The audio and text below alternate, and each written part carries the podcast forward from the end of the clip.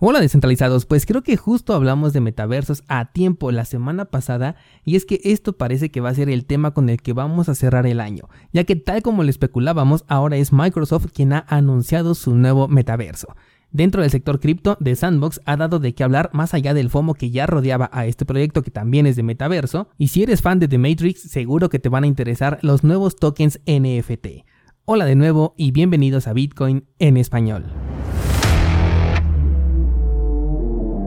En este podcast adoptamos la filosofía de una economía sin intermediarios, una interacción económica punto a punto que nos permite transferir valor sin ninguna clase de restricción.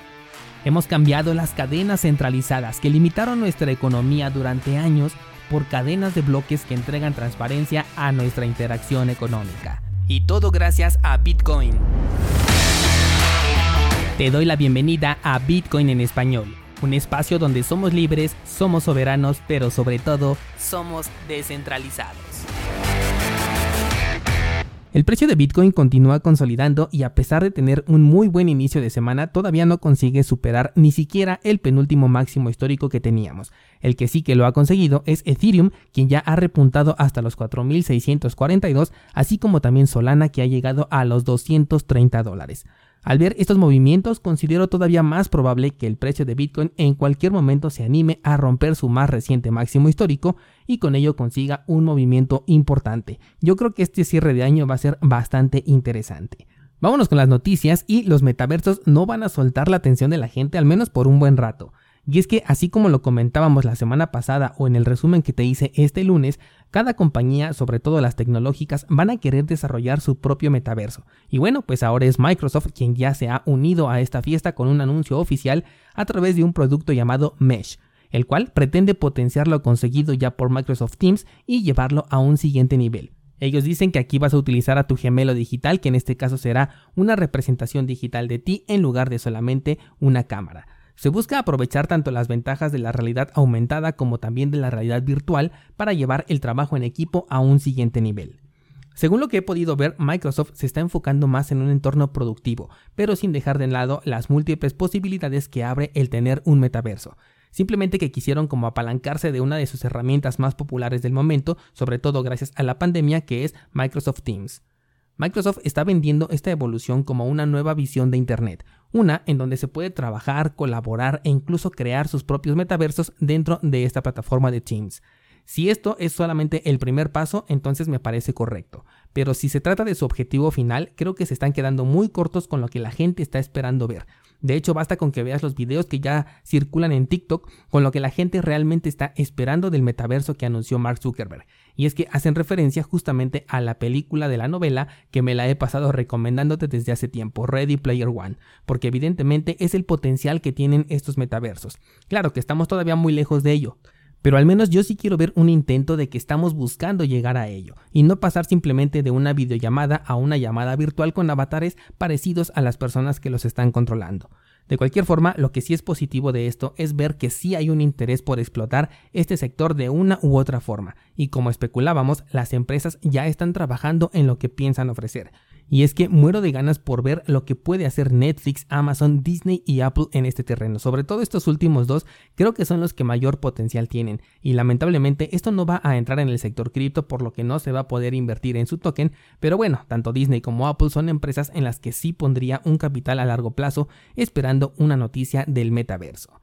Ahora cambiando de sector pero siguiendo dentro de los metaversos, vamos a hablar de The Sandbox, que es una de las propuestas de metaverso, pero este dentro del sector cripto, que por cierto tiene mucho apoyo pesado. Te estoy hablando de Atari, Walking Dead, Snoop Dogg, CryptoKitties e incluso ya hay empresas o personalidades que han participado directamente en el proyecto. Te estoy hablando ahora de Binance, de los hermanos Winklevoss, de CoinMarketCap, entre algunos otros.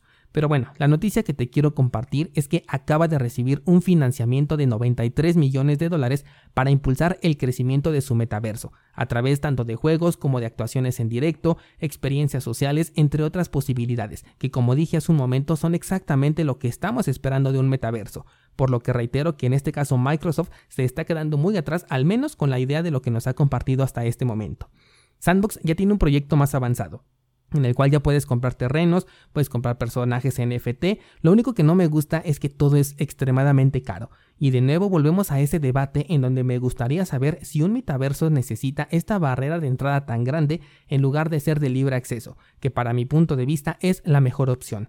La monetización vendrá no de la entrada al metaverso, sino de las infinitas posibilidades dentro de él mismo. Imagínate que cualquier clase de economía que se genere dentro de un metaverso se convierta, no lo sé, en un fondo circular para el propio metaverso. Imagínate que así como hablamos ahora de prueba de trabajo o prueba de participación, podamos encontrar un concepto de prueba de economía, en donde por cada economía que se cree dentro del metaverso se reciba una recompensa para que esta especie de minería se base en el propio crecimiento del ecosistema. Es solamente una idea que se me ocurre, pero creo que esto tiene mucho más potencial que el poner una rampa de entrada tan grande a los nuevos metaversos. Igual y es parte del exceso de café que tomo, pero creo que vamos a ver el abandono del modelo de compra para jugar y pasaremos a un modelo de libre acceso y economías internas que no precisamente tienen que ser gobernadas por una entidad única. De este lado, de hecho, creo que tienen grandes ventajas las empresas centralizadas como en este caso Facebook o Microsoft, porque seguramente ellos no van a cobrar el acceso para su metaverso como sí lo hacen aquellos que nacen en nuestro sector cripto. Y es ahí donde vamos a poder ver la diferencia de enfoques y cuál es más rentable a largo plazo, ya que como hemos visto hasta el día de hoy, los modelos económicos de los criptojuegos y de los metaversos no son para nada sostenibles en el tiempo. El token de Sandbox corre en la red de Ethereum y también hay un desarrollo en la red de Harmony One. Lo que no he encontrado todavía es dónde comprar este token, pero dentro de la red de Harmony, porque me interesa participar en el proyecto, al menos comprando el token, pero no lo compraré si solamente lo encuentro en la red de Ethereum. Definitivamente sabes que a mí esta red no me pasa.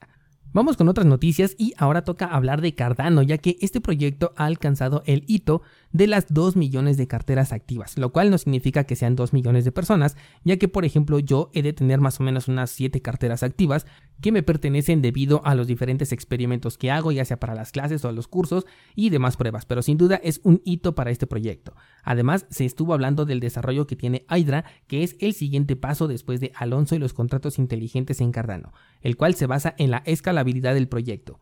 Por ahora se tiene como objetivo que esta segunda capa pueda llevar el tráfico directamente a los nodos sin tener que dividir el libro mayor, de tal forma que cada nodo pueda aportar de manera individual con la validación de un cierto número de transacciones al mismo tiempo y la red pueda escalar con el simple hecho de agregar un nuevo nodo. Por ahora todavía no se tiene una fecha de entrega para esto, pero sabemos que Cardano suele ser muy reservado en sus fechas, ya que cuando las hacen públicas muy pocas veces las retrasan, ya que no suelen hablar sin tener pruebas suficientes del correcto funcionamiento de lo que quieren ofrecer. Este paso por ahora se ve muy adelantado porque la red de Cardano, aunque ya está operando con contratos inteligentes, todavía no cuenta con una masiva lista de proyectos corriendo dentro de su red, pero es mucho mejor que trabajen en la solución desde ahora a que les pase lo que Ethereum o a la Binance Smart Chain. Considera además que el actual paso de la escalabilidad es parte del roadmap que se ha seguido desde hace varios años, por lo que tampoco se trata de algo nuevo que no se haya hablado antes y que apenas se esté desarrollando desde cero. Y bueno, pues ya que hablamos de Cardano, déjame recordarte que puedes participar con el pool oficial de este canal con el ticker 7PL por si quieres poner a trabajar tus tokens ADA para obtener recompensas. Recuerda que al momento de firmar nuestro primer bloque, aparte de la recompensa que vas a recibir por el simple hecho de haber delegado, también vas a tener un boleto para la rifa de un token NFT dentro de la red de Cardano. Vas a encontrar más información de esto en las notas del programa por si te interesa participar con nosotros. Por último, la nueva franquicia que se une a la fiebre de los NFTs es la de The Matrix. Si te gusta este universo tanto como a mí, seguro que te interesará saber que a partir del 30 de noviembre se pondrán a la venta tokens relacionados con la franquicia. Además, tendrás la oportunidad de elegir si ese token será con la pastilla azul o con la pastilla roja, de tal manera que tu compra será la de un personaje que esté tanto dentro como fuera de The Matrix dependiendo de la elección que hagas. Estos tokens los vas a poder adquirir a través de la plataforma de Nifty. Te voy a dejar el enlace en las notas de este programa. Y algo que tiene esta plataforma es que permite comprar los tokens incluso con fiat, por lo que aunque no es lo mismo y suena un tanto extraño, es una posibilidad. Esta empresa tiene varias asociaciones, de hecho tengo un par de tokens de Space Jam que justamente tengo en esta plataforma, así que si te interesa, sigue al conejo blanco que está en las notas de este programa. Y con esto pues abro el debate descentralizado para que me cuentes qué es lo que opinas sobre el metaverso que nos está ofreciendo Microsoft y quién consideras que será la siguiente empresa en lanzarse a esta innovación. Espero tu comentario en el grupo de Discord para unirme a esta conversación.